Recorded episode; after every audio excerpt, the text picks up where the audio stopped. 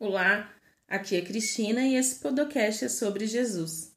Bom, e qual não é? Quem é Jesus? Para início, vamos ler Lucas 1, do versículo 26 ao 33.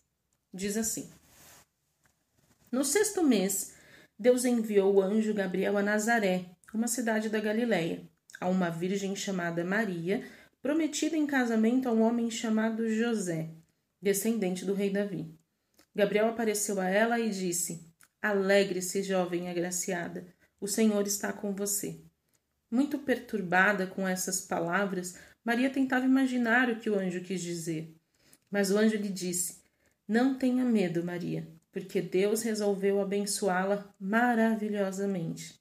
Muito em breve você ficará grávida e dará luz a um menino e lhe dará o nome de Jesus e ele será muito importante, e será chamado de Filho do Deus Altíssimo. E o Senhor lhe dará o trono do seu antepassado Davi, e ele reinará sobre o povo de Jacó para sempre, e o seu reino nunca acabará. Jesus é o nome mencionado cerca de 950 vezes na Bíblia e incontáveis vezes diariamente ao redor do mundo. Denominado também de outras formas, como Salvador, Messias, Emanuel, filho de Davi, Senhor, Cordeiro de Deus, entre outros. Ele viveu como um homem por aproximadamente 33 anos, nasceu em Belém, conforme a profecia de Miqueias, capítulo 5, versículo 2, que diz assim: No entanto, tu, Betlém, Belém, casa do pão, Efrata, frutífera, embora pequena demais para figurar entre os milhares de Judá, sairá de ti para mim aquele que será governante sobre todo Israel, cujas origens são desde os dias da eternidade. Está registrado o nascimento de Jesus em Mateus 2, o capítulo 1. Após o nascimento de Jesus em Belém, da Judéia, nos dias do rei Herodes, eis que alguns sábios vindo do Oriente chegaram a Jerusalém. Belém foi a cidade atribuída à tribo de Judá. Foi o berço de Davi e também onde ele foi ungido rei. Belém era um tipo de aldeia, uma região muito fértil. Belém significa casa do pão. É um nome bem apropriado, né, para ser o berço daquele que mais tarde veio a ser chamado e conhecido como o pão da vida. Descrito lá em João 6, o versículo 35.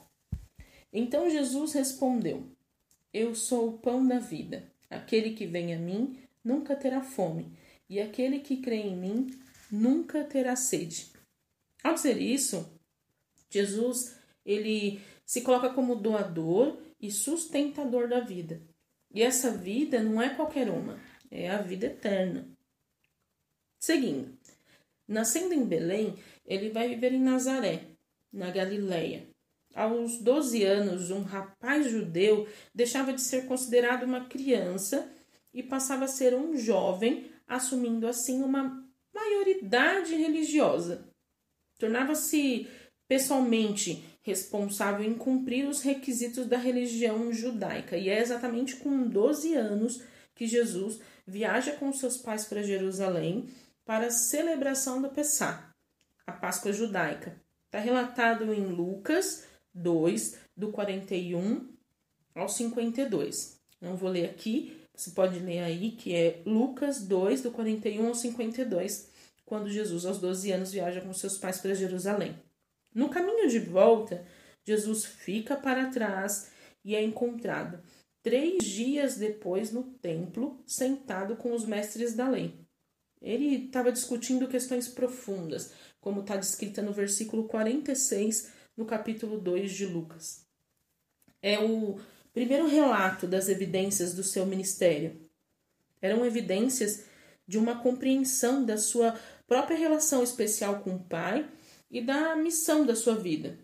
Por volta dos seus 30 anos é relatado seu batismo, de onde parte para sua vida de pregações e milagres. Lucas 3.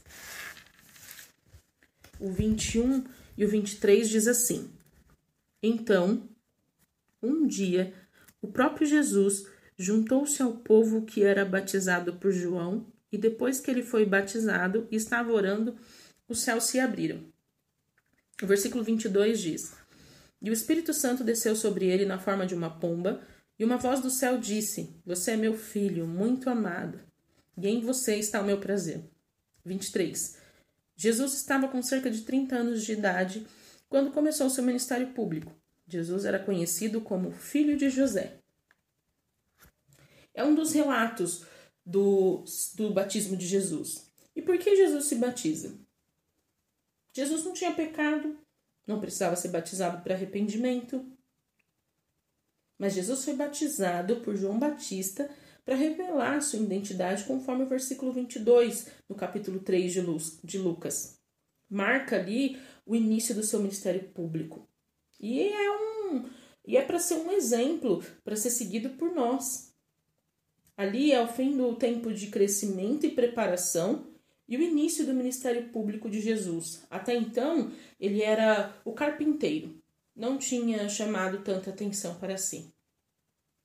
Aí, é, sobre Jesus, é listado quatro biografias.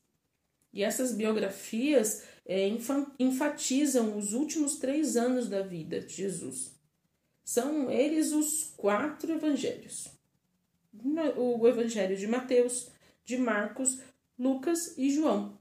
Eles contêm detalhes de diferentes perspectivas sobre a vida e a morte de Jesus, como a escolha dos doze discípulos, os milagres, os ensinamentos, a crucificação, a morte e a ressurreição. Aí, detalhando um pouquinho de cada um desses evangelhos, cada uma dessas quatro biografias, o livro de Mateus, ele tem ênfase em mostrar que Jesus é rei. A expressão é, filho de Davi aparece repetidamente. Começa na genealogia de Abraão e mostra que Jesus era um rei.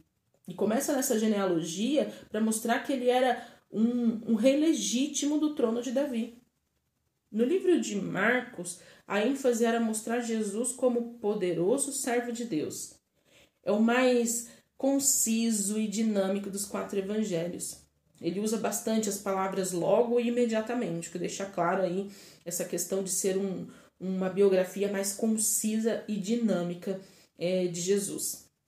No livro de Lucas, a ênfase era mostrar que Jesus era o Salvador. Mostra como filho do homem, que veio de Adão, o mais longo dos quatro evangelhos, com um retrato mais extenso do ministério de Jesus. Cerca de um terço do livro é exclusivo e ele também é o único que é endereçado a um indivíduo, no caso, Teófilo. Em João, a ênfase é totalmente outra. Era de mostrar que Jesus era o Filho de Deus. Ele não descreve genealogia, ele começa dizendo: no princípio era o Verbo, o Verbo era Deus, e o Verbo estava com Deus e era Deus. Ao ler essas biografias, é, temos muito conhecimento de histórico da vida de Jesus, do seu ministério, e ele traz inúmeras e lições essenciais para a nossa vida quanto cristão. Talvez você já tenha lido inúmeras vezes. Por isso, a pergunta agora é: quem é Jesus para você?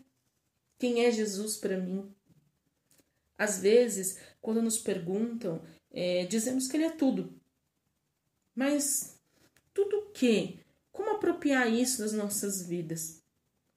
Numa reflexão honesta, vejamos quem tem sido Jesus para nós, de fato.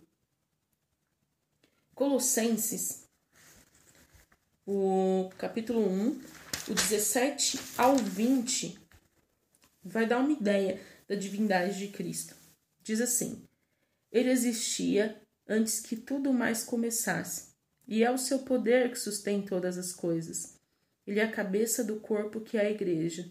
Ele é o princípio e o primeiro a levantar dentre os mortos, de modo que ele é o primeiro em tudo. Porque Deus queria que a plenitude estivesse em seu Filho. Foi por meio de seu Filho que Deus reconciliou consigo todas as coisas, no céu e na terra, pois a morte de Cristo na cruz trouxe para todos a paz com Deus através de seu sangue. Jesus é o nosso Rei, o caminho até Deus. É o Rei que deve reinar absoluto em nossas vidas. Ele é o centro das nossas vidas. Reconhecer a centralidade de Cristo nos liberta de nós mesmos e nos conduz ao nosso foco de vida para Jesus. Conduz o nosso foco de vida para Jesus quando reconheço que a centralidade está em Cristo, eu foco nele. Que Jesus é, seja o centro das nossas palavras e das nossas, e das nossas ações. Que tudo que façamos seja cristocêntrico e que tudo que é, planejarmos seja focando em Jesus e que cada dia mais a gente possa buscar características deste do homem mais fascinante que pisou na terra para que a gente se pareça cada dia mais com ele. Um abraço a todos, fiquem na paz e até mais.